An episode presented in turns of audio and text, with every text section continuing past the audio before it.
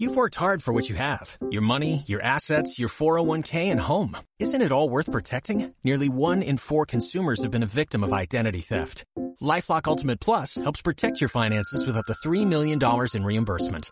LifeLock alerts you to identity threats you might miss, and if your identity is stolen, your dedicated U.S.-based restoration specialist will work to fix it. Let LifeLock help protect what you've worked so hard for. Save 25% off your first year on LifeLock Ultimate Plus at lifeLock.com/aware. Terms apply.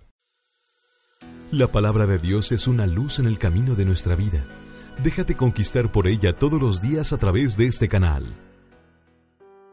Escuchemos el Evangelio de San Lucas capítulo 10 versículo 13 al 16. Ay de ti Corazín, ay de ti Bethsaida, porque si en Tiro y Sidón se hubieran hecho los milagros que se han hecho entre ustedes, ya hace tiempo que se habrían vuelto a Dios, cubiertos de ropas ásperas y sentados en ceniza.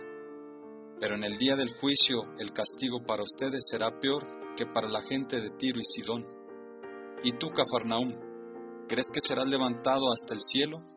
Bajarás hasta lo más hondo del abismo.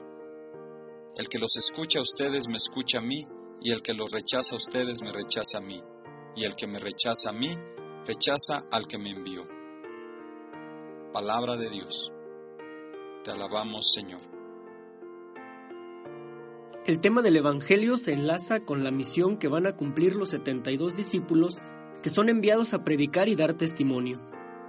Pero ahora el Señor se dirige a las ciudades. Podría parecer que les reprocha los milagros que en ellas ha hecho. Sin embargo, hemos de decir que se trata de una invitación a la conversión. Es una invitación a reconocer los prodigios que Dios realiza constantemente en nuestro camino. Dios obra siempre, Solo nos hace falta detenernos un poco y ser capaces de aprovechar cada momento para conquistar la felicidad. Detenernos pero no estancarnos. Hacer un alto para reflexionar de qué manera aprovechamos cada momento que Dios permite.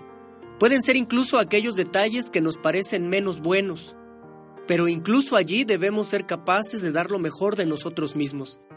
Sin duda, la vida no siempre se torna muy positiva, los problemas a resolver están siempre presentes. Es por eso que los cristianos necesitamos de un momento para ver y escuchar a Dios. Pero ¿cómo lograrlo si el mundo en que vivimos está sumergido en el ruido? Quizá uno de los elementos clave es la disposición del corazón. Proponernos durante un momento del día ser conscientes del por qué y para qué hacemos las cosas.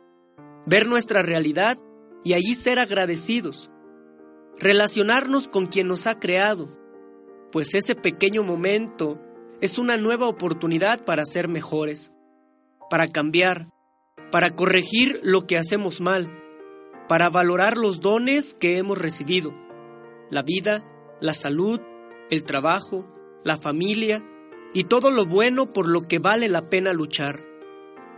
El Evangelio nos invita a reconocer los prodigios que Dios obra en nuestra vida ver nuestra caída como una oportunidad de crecimiento y estar en constante diálogo con el Señor. Que así sea. Y la bendición de Dios Todopoderoso, Padre, Hijo y Espíritu Santo, descienda sobre ustedes y permanezca para siempre. No te pierdas todos los días Tu palabra me ilumina, una producción de los misioneros servidores de la palabra.